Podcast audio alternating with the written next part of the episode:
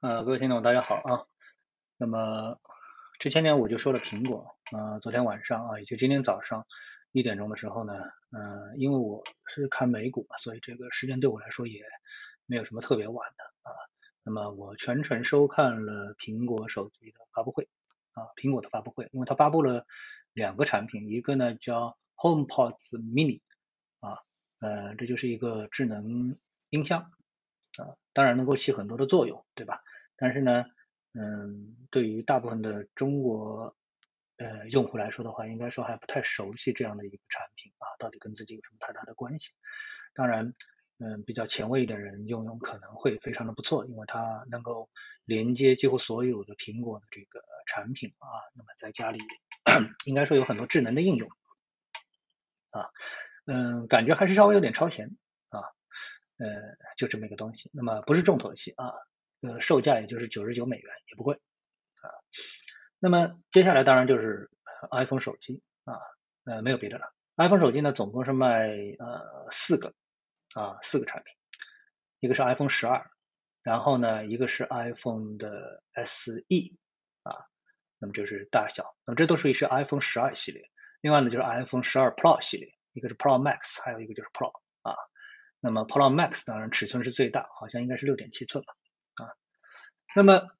呃，从过去智能手机啊这个出现之后，大家最关心的就是它智能在哪里。那么这个智能呢，主要呢，呃，硬件当然很重要，但是主要都是通过它的这个软件来实施的，也就是它的 apps 啊里面的小程序。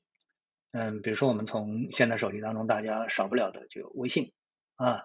有那个呃支付宝、微信支付啊、地图等等。啊，那么这个呢，都是属于现在智能手机的标配。但正因为如此呢，实际上呢，大家已经早就感觉到了，也就是智能手机的它的这个创新啊，已经是走到了尽头啊。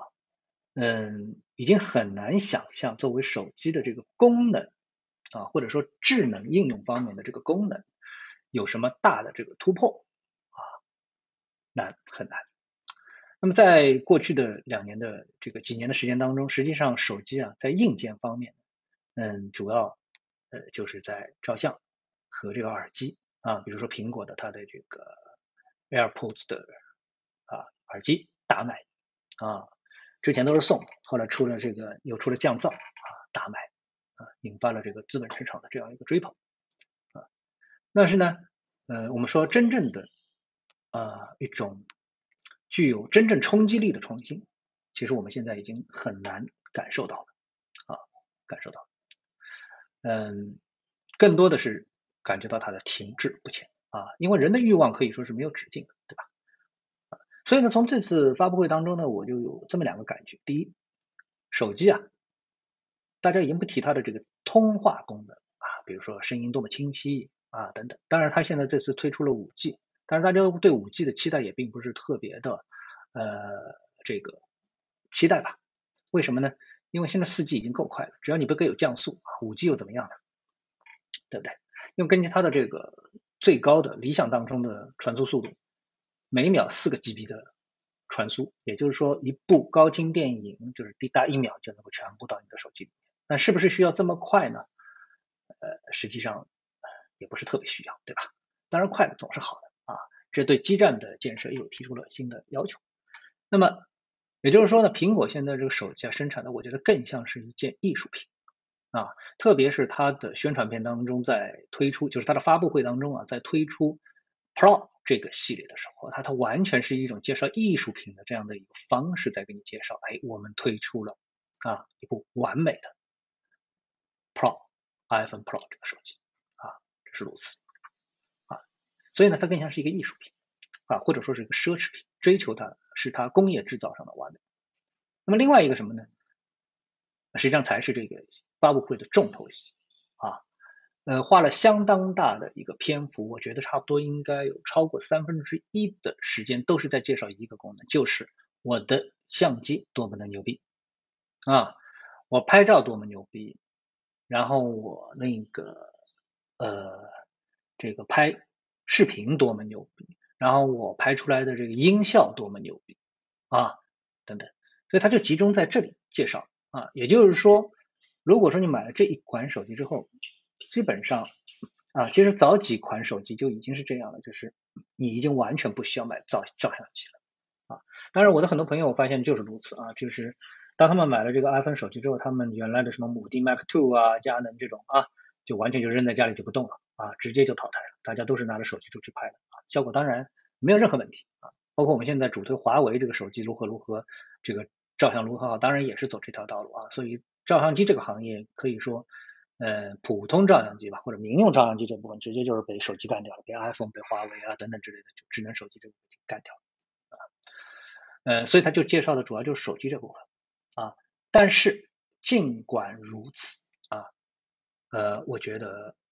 苹果手机它不会滞销啊，不会滞销。苹果用各种各样的手段，比如说你原来买一个 Care 啊，能够半价升级啊等等之类的这种各种手段。让你已经养成了一个可能是一个习惯啊。有朋友跟我说，这个苹果啊，它就是个邪教啊。这个 Tim Cook 就是一个邪教教主啊。当然，这个教主他是从呃前面的乔布斯那里继承下来的，对不对啊？然后他对报对对照一下特斯拉啊，特斯拉即使它生产的第一款这个特斯拉的这个汽车，到现在硬件方面它还没有淘汰啊，它还是继续的啊，它没有鼓励你说你每年啊。就要去这个更换一下汽车，为什么呢？我升级了呀，啊，我从特斯拉一现在已经到了特斯拉三、特斯拉四、特斯拉五了啊，你为什么不换呢？啊，没有啊，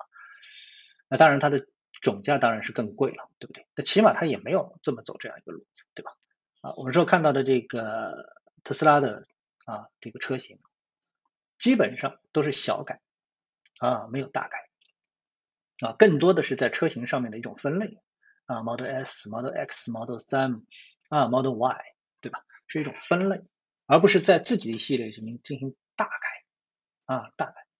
所以这种理念确实是不一样的。从这种程度上来，我觉得 iPhone 把它称之为邪教啊，这个也是可接受的啊。这个理念我觉得也是可接受的。总之，第一，我并不认为这次的创新不足会让 iPhone 滞销啊。但是其次呢？手机功能已经逐渐被边缘化了，这是一个最不起眼的、必须的基础的一个功能啊。这次主打的还是照相，那么我不知道它的 iPhone 十三将要主打什么，估计还是如此，无非就是继续升级。因为我看到 iPhone 啊，尽管它的这个摄像头呃效果越来越不错，但是它的像素停留在一千两百万像素啊，已经是很多年了，这是不是应该升级一下啊？好的，那今天呢就跟大家聊一聊啊，我看了一个半小时的全英文的苹果的发布会之后的自己个人的一个感受，谢谢。